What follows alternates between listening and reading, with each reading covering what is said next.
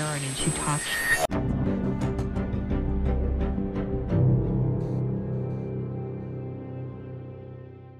Hola, buenas tardes. Bienvenidos hoy, 30 de diciembre de 1944, a su noticiero radial.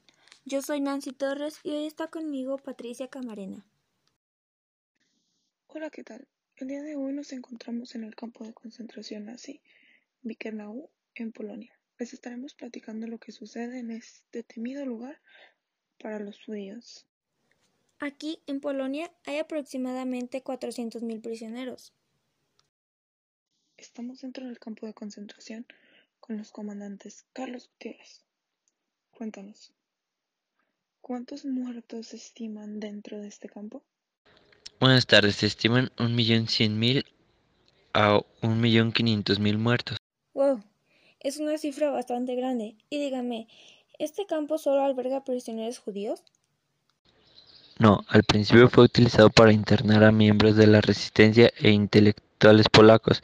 Después trajeron a prisioneros de guerra soviéticos, testigos de Jehová, presos comunes alemanes, elementos antisociales y homosexuales.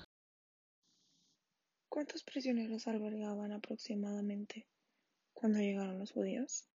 Desde el primer momento llegaron prisioneros judíos. El campo albergaba entre 13.000 y 16.000 prisioneros, cifra que llegó a 20.000 en 1942. ¿Cuál es el objetivo de los prisioneros aquí en Birkenau?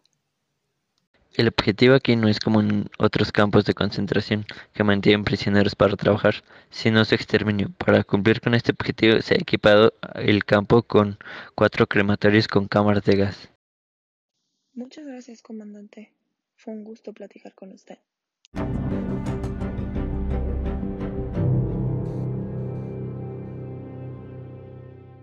El testimonio de Jenny Fletcher Aronson, una mujer que nació en una familia judía de clase media alta en Lituania.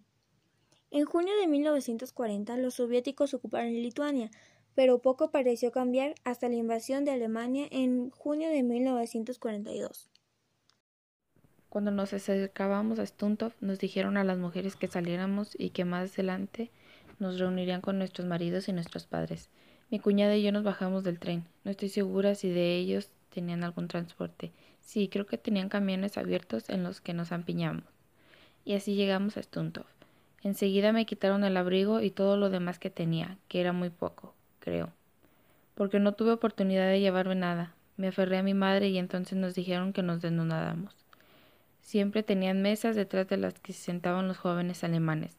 Nos dijeron que estaríamos en el área grande y nos desnudaríamos. Debíamos quitarnos todo. Allí estaba yo junto a mi madre, con otros cientos de mujeres completamente desnudas, y debíamos desfilar frente a un escritorio en el que había un puñado de jóvenes matones. ¿Qué piensas en una situación como esta?